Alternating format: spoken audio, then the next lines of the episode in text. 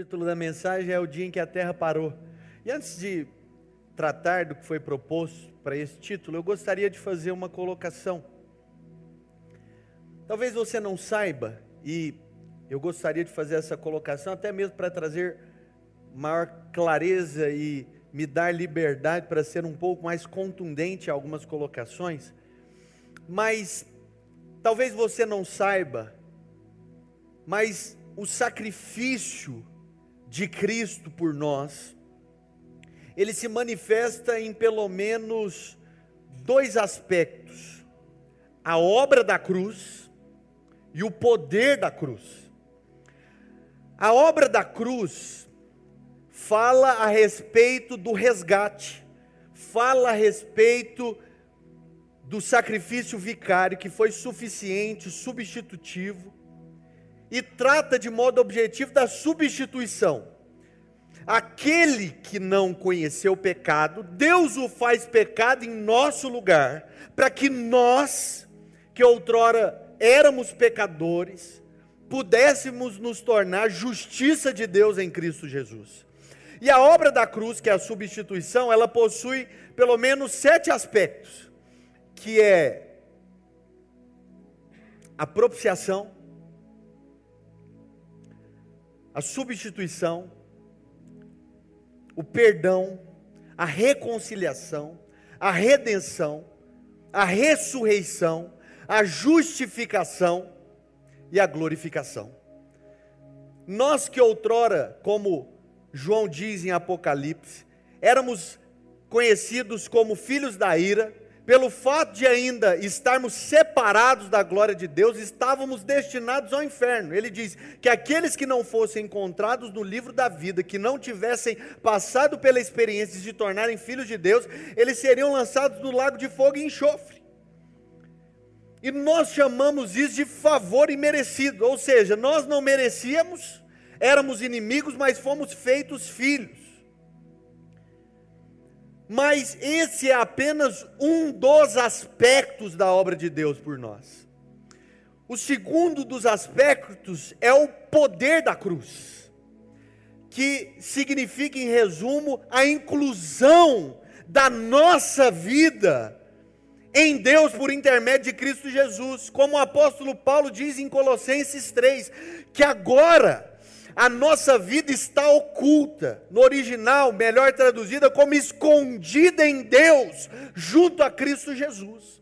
E pelo fato de agora eu e você, como o apóstolo Paulo diz em 2 aos Coríntios, termos nos tornado um só com Cristo, nós temos o privilégio, a capacidade de viver uma vida extraordinária, uma vida sem limites, uma vida de milagres e de maravilhas. Para ilustrar melhor isso, eu costumo fazer a seguinte colocação: é como se Deus estivesse nos fazendo uma pergunta.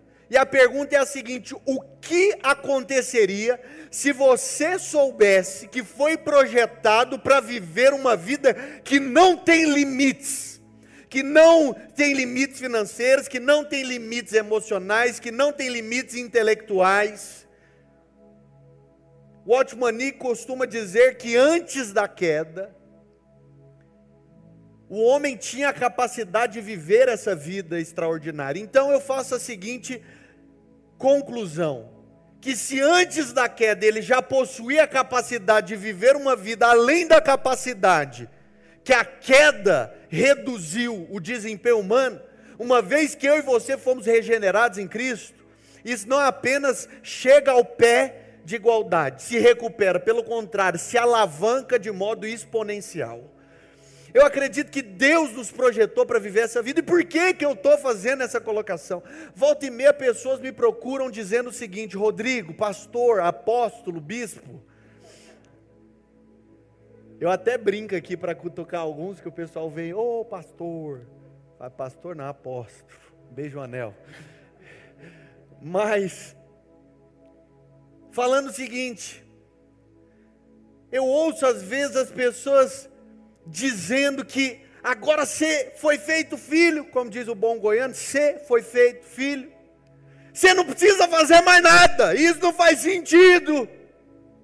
Eu não vou nem pedir para levantar a mão. E por que que isso acontece? Você foi enganado a vida inteira? Não. O problema é que às vezes nós nos limitamos a pregar apenas uma parcela da verdade. Certa vez disseram que a verdade é o que se vê pela janela, e o que se vê da janela depende do ângulo e da janela em que você se encontra. Se nós pararmos para observar a vida apenas considerando a obra que Deus fez em nós, nós podemos limitar a obra da cruz como sendo o estágio final, mas a obra da cruz é apenas o ponto de partida. E eu acredito que Deus quer que nós olhemos para uma outra janela. Qual janela é essa? A janela que nos permite enxergar uma vida extraordinária. Para que não vivamos mais como meninos, agitados de um lado para o outro, movidos por todo vento de doutrina. Deus te criou para viver uma vida sem limites. Sabe de uma coisa? Deus fala com você de modo personificado e pessoal. Embora Deus possa me usar para ser um instrumento, eu quero te fazer um pedido. Não limite a sua devoção, a sua vida cristã, simplesmente ao que eu te digo, porque Deus fala com você no secreto. Deus nos projetou para ter um relacionamento pessoal e sem barreiras. Aí você vai falar, pô, então você está dando um tiro no pé. Deixa eu te dizer uma coisa.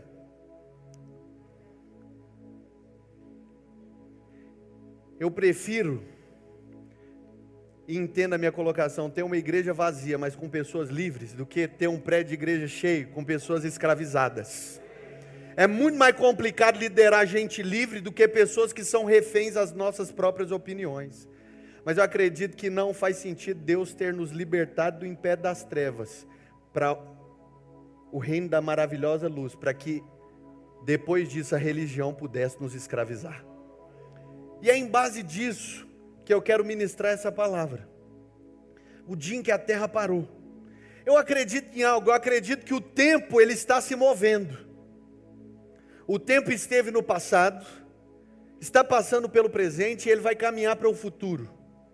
E se você irá ou não caminhar junto a ele em direção ao futuro, é uma decisão, uma resposta que só você pode dar. Quem aqui já assistiu algum filme de viagem no tempo? Levanta a mão para Jesus te ver.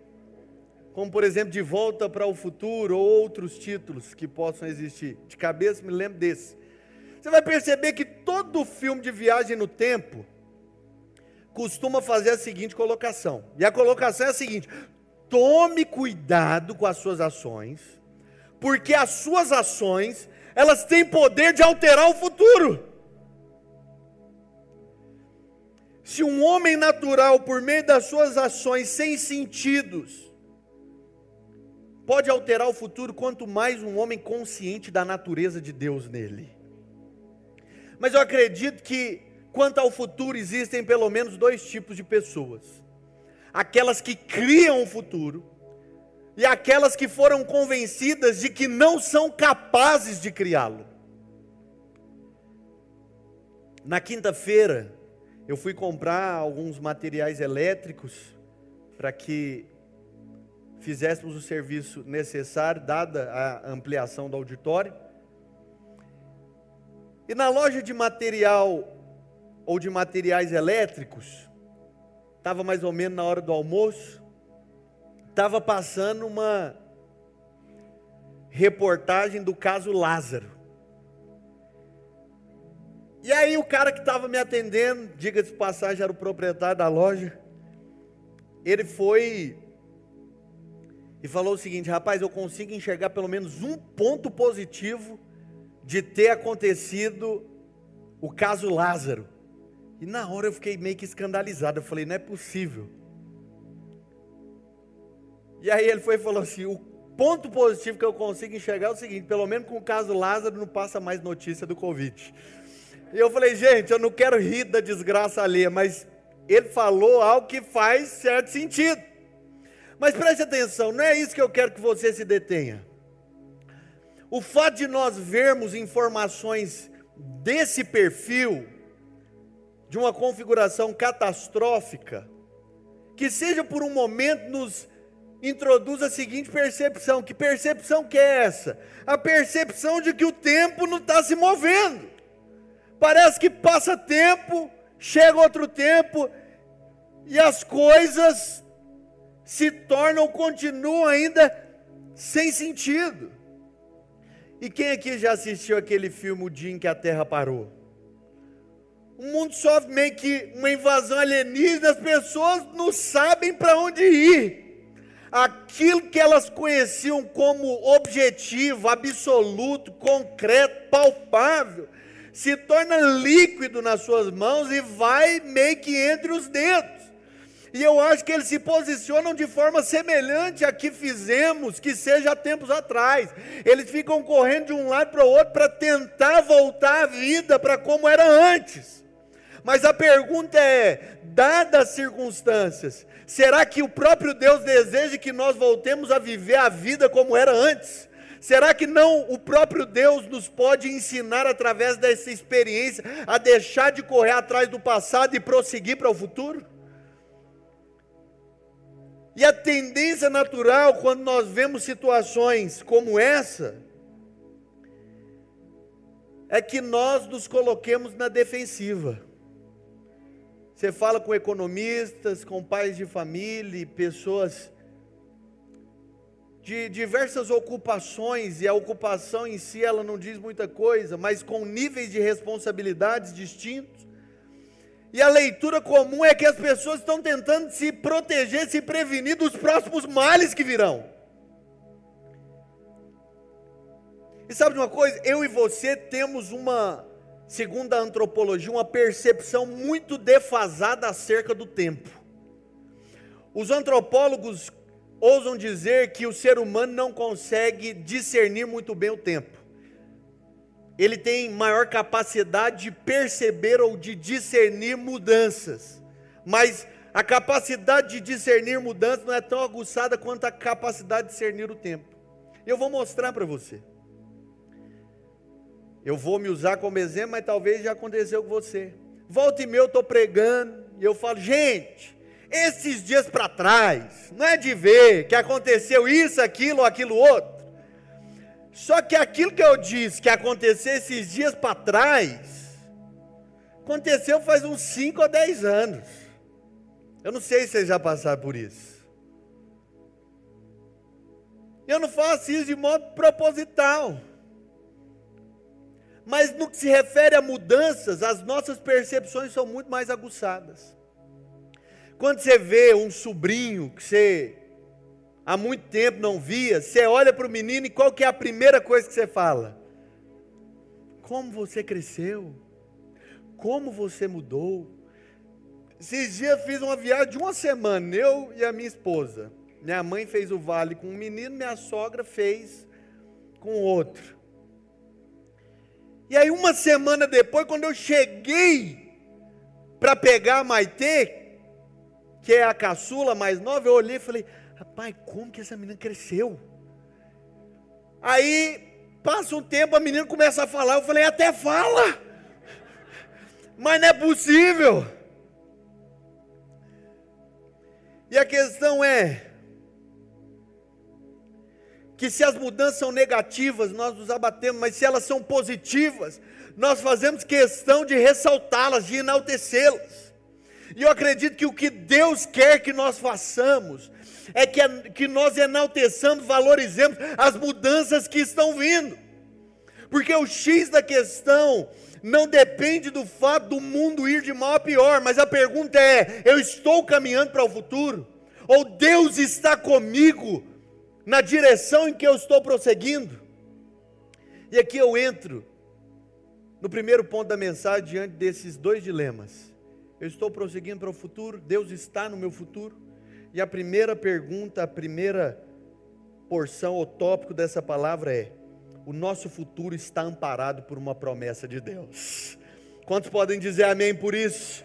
Em Jeremias capítulo 29, versículo 11, a Escritura diz: Porque sou eu que conheço os planos que tenho para vocês.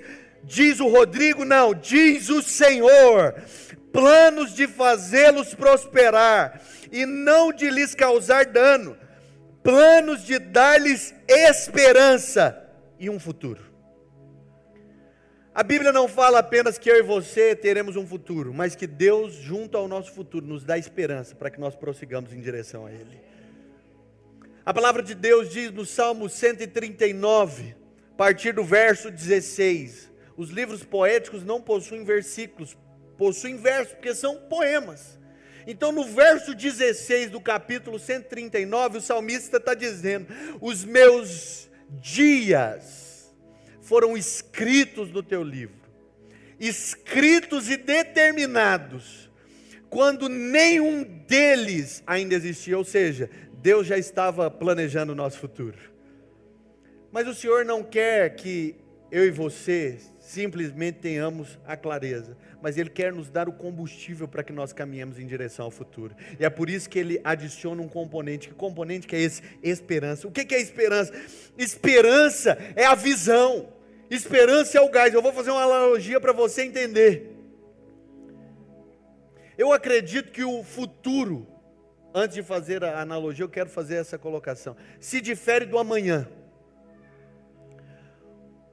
Eu acredito que o futuro nada mais é do que uma resposta intencional ao projeto, à planta baixa de Deus. O amanhã ele vai acontecer de modo natural como a consequência do hoje, mas o futuro ele precisa ser provocado. Ele precisa ser construído. Preste atenção. Suponhamos que você queira ir para São Paulo. Só que ao invés de apontar o seu carro para uma direção da BR-153, suponhamos que você esteja ali no Flamboyant, se você quer ir para São Paulo, você tem que pegar para a direita. Mas se você quer ir para Brasília, você pega esquerda. Mas suponhamos que o seu desejo seja ir para São Paulo, mas ao invés de pegar para a direita, você pega para a esquerda. E o GPS fica falando, corrigindo a rota, corrigindo a rota, corrigindo a rota. Aí você fica pensando, pô, vamos fazer o seguinte: eu vou virar, continuar aí na esquerda, eu vou fazendo umas conversões, e pode ser que eu caia em São Paulo. É provável que isso aconteça?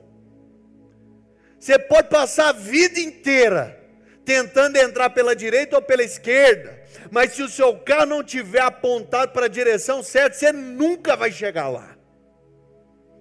Então você não pode falar que qualquer caminho ou qualquer resposta vai te levar a São Paulo. Precisa ser uma resposta intencional. Precisa existir uma resolução no seu coração. Deixa eu te fazer uma pergunta aqui. Quem gosta de viajar? Quem vai viajar agora em julho? Eu, pela graça de Deus, vou para o litoral agora em julho. Alguém pode dizer glória a Deus por isso? Eu fiquei quase três anos sem tirar férias e agora estão surgindo oportunidades para eu viajar. Vocês têm que glorificar de pé comigo.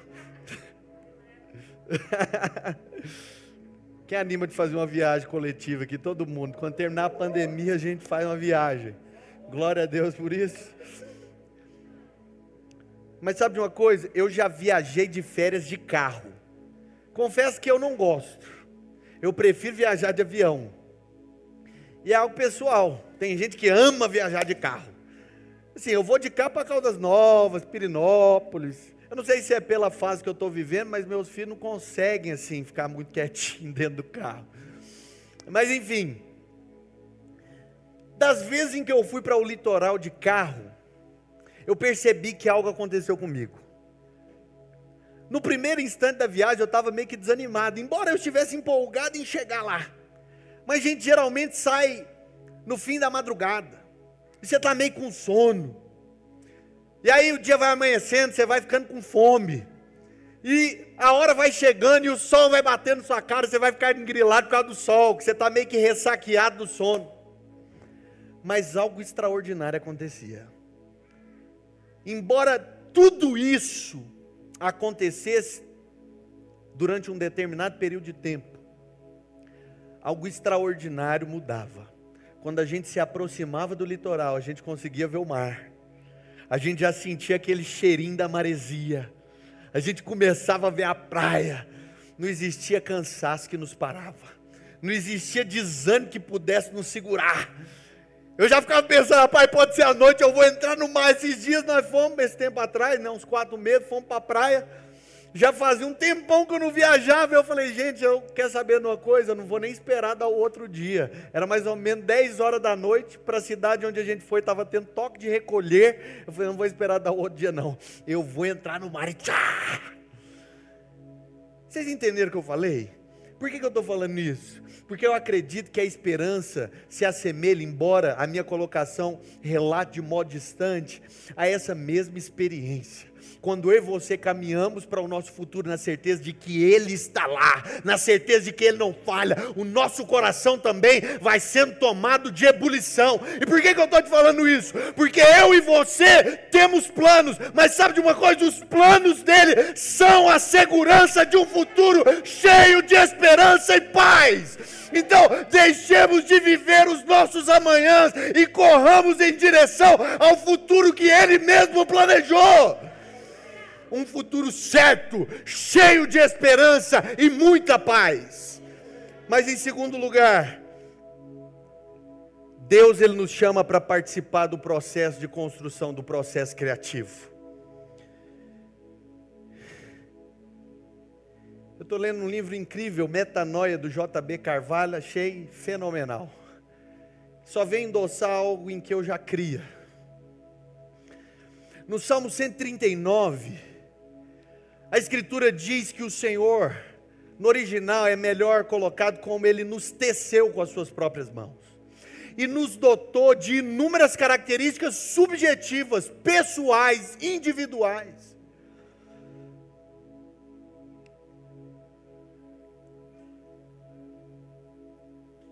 Ou seja, eu e você não seguimos a um padrão binário. E Deus não quer que isso vá embora de nós. Não faria sentido que Deus tivesse nos criado de modo subjetivo para que lá na frente Ele castrasse, Ele nos colocasse uma camisa de força. Esses dias eu fiz uma experiência. Coloquei meu filho para pintar um desenho. Eu, assim, eu preciso ser honesto com vocês. Eu não sou um pai daqueles pais tão legais. Graças a Deus que a minha esposa é a parte legal no casamento. Você é um cara muito racional, técnico. E a minha esposa, se nada der certo, ela vira hippie. Sim, quem conhece sabe, não estou exagerando nada. Se nada der certo, a Jordana vira hippie. Vende o nosso carro, compra um trailer. Esses dias me perguntou quanto que o nosso carro vale. Eu falei, por quê? Eu falei, não vou te contar. Já fiquei pensando, vai comprar um trailer uma Kombi. Coloquei o Benjamin para pintar um desenho. E a figura do desenho era a figura de um leão. E o menino foi pintar o leão e ao invés de pintá-lo de dourado, amarelo, nude, ele queria pintar o leão de roxo e a juba de verde. E eu falei: não, não, não, para, para, para. Já começou a me dar assim uma giriza, um trelilique. Pedrinho está me entendendo, né? A gente, vou fazer uma colocação aqui só para. Ontem a gente estava organizando o prédio aqui, veio uma galera fazer um mutirão. E quando eu estava achando que estava bom, a Raquel e o Pedrinho fizeram a seguinte colocação: falou, pô, a gente podia limpar tanto as luminárias do prédio, que eu fico tão incomodado, eu sento ali atrás e fico vendo quanto que elas estão sujas. E aí eu falei, glória a Deus! Quando a Jordana chegou para me buscar, que ela tinha ficado com o carro, eu falei, amor, eu encontrei os parceiros para a vida. Ela falou, por quê? Eu falei assim, o Pedro e a Raquel são igual eles, tem toque de organização. E tá, Jordana, pelo amor de Deus, pé de pato mangalou três vezes. Vou nem ficar perto de vocês. Mas enfim, um menino pintando um leão de roxo, de verde, aquilo ali me incomodava, porque na minha cabeça binária e racional, não existe leão roxo, não existe leão verde. A gente faz questão de colocar as coisas de volta para a caixa. E qual que é o problema? O problema é a postura que eu tive com o Benjamin naquela ocasião? Não. O problema é que às vezes eu e você olhamos para Deus e pensamos que Deus nos enxerga da mesma forma. Esses dias eu estava vendo um post que a Tati fez, E o post era falando a respeito da pedagogia aplicada no Brasil. E tinha lá um leão, um macaco, um peixe, um rinoceronte. E um professor lecionando na frente de todos esses animais. E o, o professor fez a seguinte colocação: o primeiro a subir na árvore ganha. Cara, não faz sentido, porque o peixe nunca iria conseguir subir na árvore. O rinoceronte só se a derrubasse. E o problema é que às vezes eu insisto em falar que isso é um problema, que nós olhamos para a vida, olhamos para Deus, olhamos para as circunstâncias ao nosso redor e queremos que elas se submetam ao nosso mapa de mundo, mas a verdade é que Deus quer que nós nos conectemos ao mapa dele, que é irrestrito, é ilimitado, é abundante.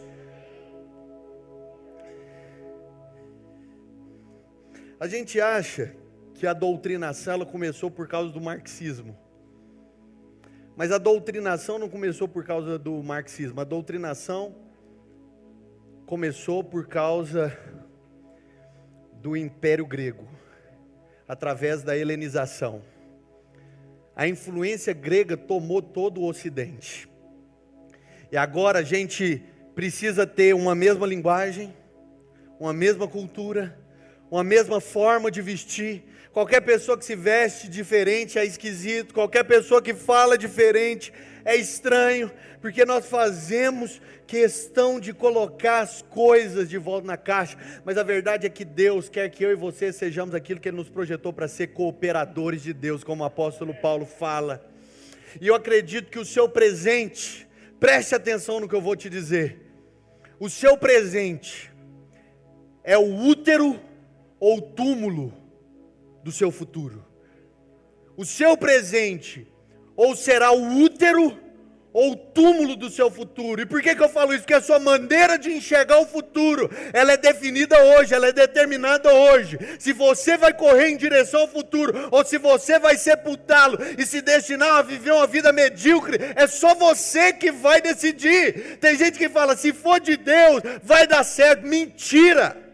Isso é um gatilho de programação neurolinguística que a religião colocou na nossa cabeça. Não existe essa história, se for de Deus vai dar certo. Você acha que Deus quer que crianças sejam abusadas? Você acha que Deus quer que pessoas sejam castradas da sua identidade? Você acha que Deus quer que tantas pessoas morram como morreram? Esse não é o Deus que eu sirvo. Então, mas não existe essa história, se for de Deus, vai dar certo. Sabe uma coisa? O de Deus já deu certo, mas eu e você precisamos corresponder ao que ele construiu. O de Deus não vai dar certo, ele já deu certo. Mas a pergunta é: você vai corresponder ao que Deus planejou para você? Você não pode correr para o futuro se você estiver cheio de medo. Se você estiver se sentindo intimidado, paralisado. Mas em terceiro lugar, o futuro ele não está fora, o futuro ele está dentro. Sabe uma coisa? Eu, eu caminho com Jesus de modo intencional e consciente há 12 anos. Eu nasci num lar cristão, eu não descarto o que eu vivi. Mas eu era um crente normal. Eu era um crente normal. Que estava na média. Que era medíocre. Tem muitos versículos que eu cito que eu aprendi na infância. Isso não tem nada a ver com a minha educação. Tem muitas músicas. A gente estava cantando lá quinta-feira, as músicas todas que eu sabia, é porque meu pai me obrigava a ir para o culto. E eu não sou ferido com meu pai, não, sou grato com ele. Mas sabe o que aconteceu comigo? Esses tempos atrás, uns seis meses atrás, eu estava lendo a Bíblia. E enquanto eu li a Bíblia, o Espírito de Deus começou a falar comigo. E eu comecei a chorar em cima das páginas. E eu comecei a achar aquilo tão incrível. E quanto mais incrível, quanto mais aquilo tomava meu coração, mais eu chorava. E ficou uma página inteira encharcada. E aí você for falar, pô, você é líder dessa igreja, você é pastor. Cara, não. Eu sou casa de Deus da mesma forma que você é. Deus mora dentro de mim, Deus fala comigo, mas Ele fala com você também. E aí, sabe de uma coisa? O Senhor falou comigo, falou: olha, você não precisa de um guru para construir ou te apontar o futuro, porque Ele está aqui dentro. Sabe, nós estamos aqui, eu sou um irmão mais velho, Estamos aqui para encorajar um ao outro, sabe? A vida do pastor é essa, é encorajar a comunidade de fé. Os irmãos trazem problemas, e falam, não, vai dar certo, vamos correr, vai e tal, vamos orar. Sabe, mas eu sou gente como a gente, como diz a história. Mas na hora o Espírito falou, falou, você não precisa de um guru. E o desejo do meu coração é que vocês não precisem de mim. É que vocês não dependam de mim. É que cada um de nós possamos ouvir a mesma voz. Sabe, a minha responsabilidade é essa, porque se separa ouvir de Deus e fica ouvindo só de mim, em um momento você pode ter vivido a sua vida inteira, mas vivido uma vida que nunca foi destinada a ser sua. Esses dias um cara me procurou. E ele falou: Rodrigo, eu, eu já não aguento mais a comunidade de fé onde eu congrego. Eu já não aguento mais a vida que eu estou levando me ajude em algo. Eu estou morrendo de medo porque eu não sei o que, que as pessoas vão falar ao meu respeito. E sabe uma coisa? As pessoas não vêm pedir sua opinião só para desabafar. Elas não vêm falar com você para desabafar. Elas querem que você dirija a vida delas. Sabe? E aí eu virei para o cara e falei, Deus, me dá sabedoria. O que, que eu vou falar para esse cara? E eu virei para ele e falei, cara não importa o que as vozes de fora vão dizer. O que importa é o que a voz de dentro falou. O que, que a voz que está aí dentro falou para você? Porque a Bíblia fala que por detrás de nós haverá uma voz dizendo: Este é o caminho, andai por ele. De modo que nem o louco vai errar o caminho. Você pode perguntar: qualquer resposta minha vai me levar para o meu futuro? Não! Não é qualquer resposta. A Escritura diz que Saul estava diante de uma demanda e ele falou: pô, Deus tinha mandado queimar e não levar nada. E ele falou: vamos fazer o seguinte: vamos fazer uma boa ação para Deus. Vamos sacrificar, porque Deus é adorado por meio de sacrifícios. Só que Deus tinha falado algo completamente diferente para ele. E Saul pega na boa intenção de agradar a Deus e vai sacrificar. Deus vira para ele e fala: melhor é obedecer do que sacrificar. E naquele dia, Naquele dia ele perde o reinado dele. Saul continua reinando sobre Israel, mas ele fica reinando 38 anos fora da vontade de Deus. Ele fica liderando 38 anos de acordo com a capacidade que o braço dele pode fazer. A minha pergunta é: você quer viver uma vida na sua capacidade ou você quer viver uma vida conectada a uma fonte ilimitada? O time de adoração pode vir Se você quer viver a vontade de Deus, em primeiro lugar, você precisa aprender a discernir a voz de Deus. Você precisa aprender a ouvir de Deus.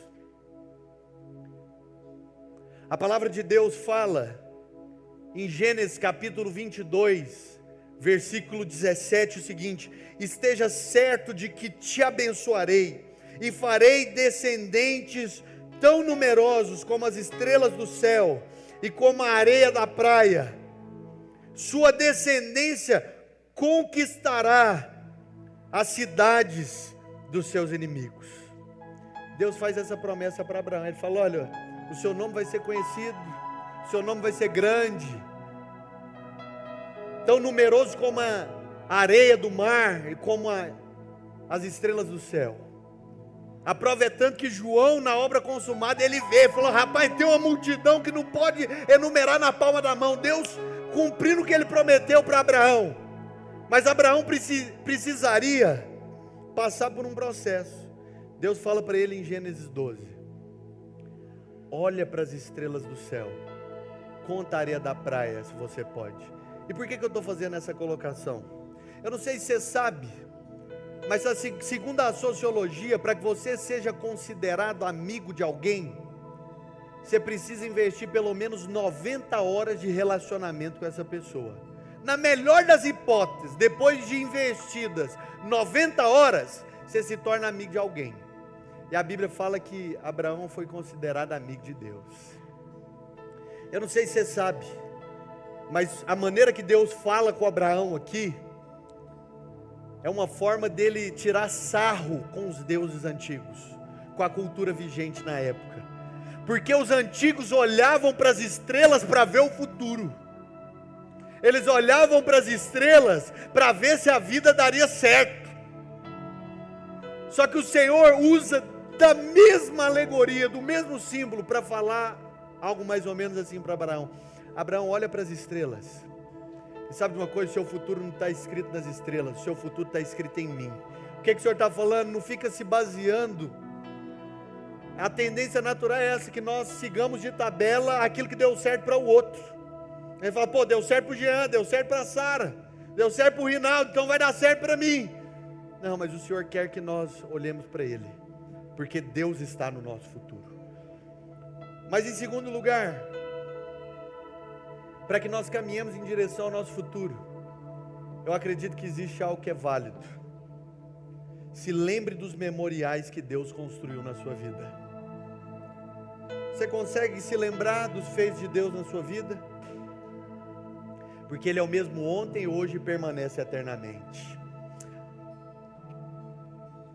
A palavra de Deus nos mostra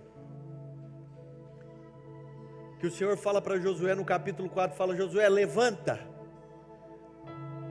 levanta um, um altar com 12 pedras, e aí Josué meio que pergunta, interroga a Deus, por que Deus? Ele falou, porque esse altar vai ser posto de testemunha, para que as próximas gerações possam ver que eu sou o Deus de Israel. A gente percebe que acontece, Deus fala a mesma coisa para Moisés, em Deuteronômio 8, fala, recordar-te-ás ele fala: Moisés, se lembra de todo o caminho pelo qual vocês andaram esses 40 anos no deserto, onde vocês foram humilhados, vocês passaram fome. Para vocês saberem o que estava no coração de vocês.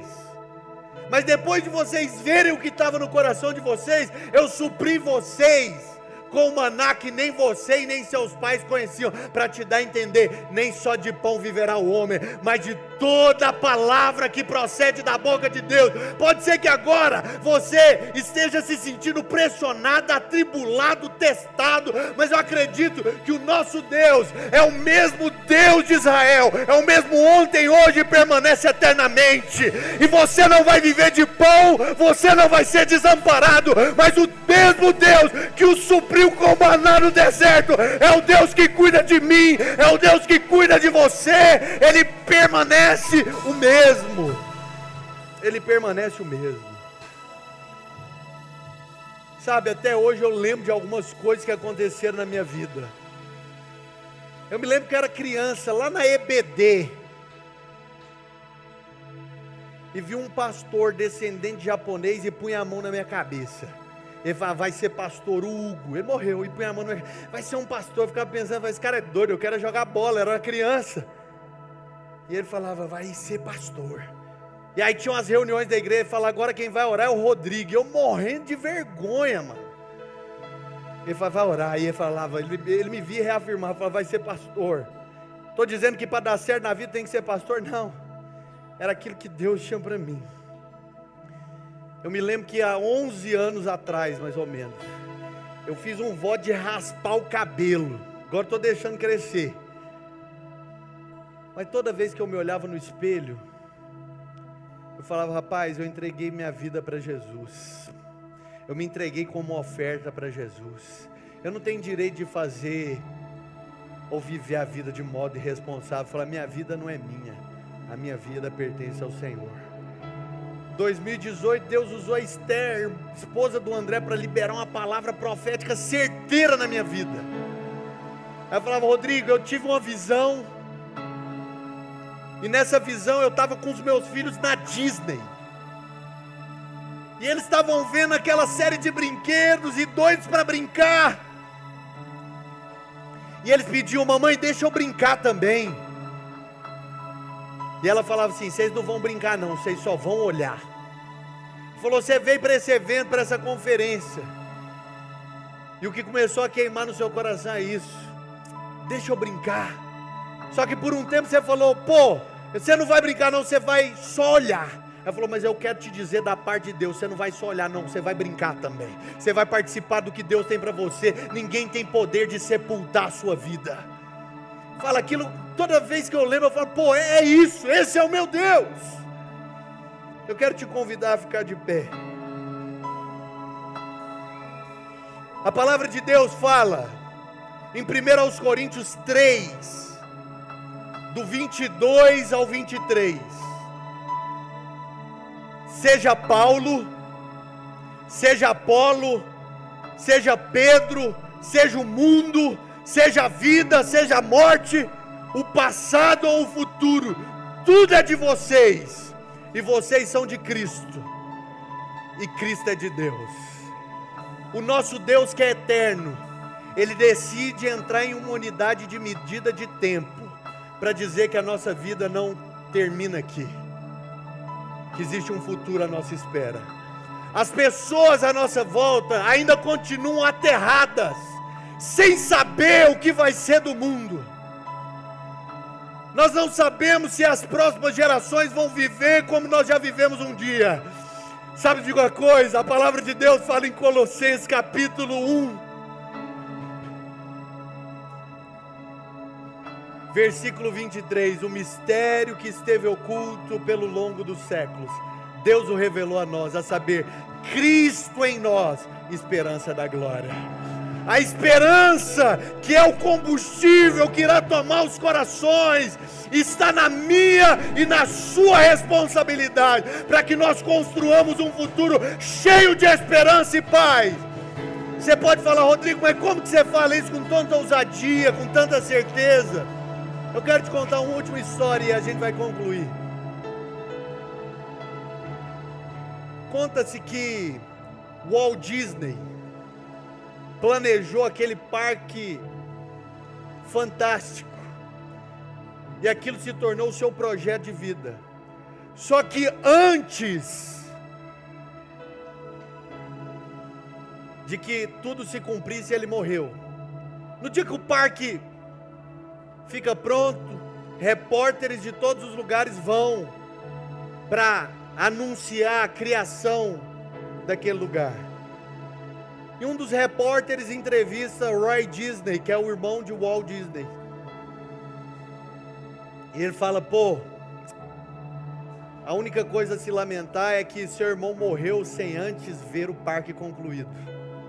E o Roy Disney responde o seguinte: falou, você está muito enganado.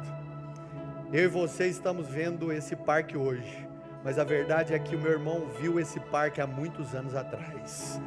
Sabe uma coisa? Eu e você estamos vendo o cenário à nossa volta mudar, o mundo voltando à sua normalidade. Pode ser que existam pessoas lamentando, mas a verdade é que Deus já viu o nosso futuro. E na verdade Ele está no nosso futuro.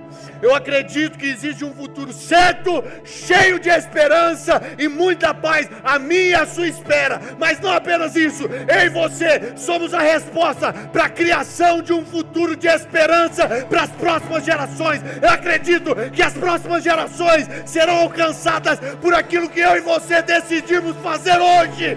Pode ser que o mundo esteja parado, mas é a minha e a sua responsabilidade verdade e corremos em direção ao nosso futuro, e corremos em direção a Deus. Se você crê nisso, erga sua mão, erga sua voz, diga sim a Deus, diga sim a Deus, oh Espírito, oh Espírito.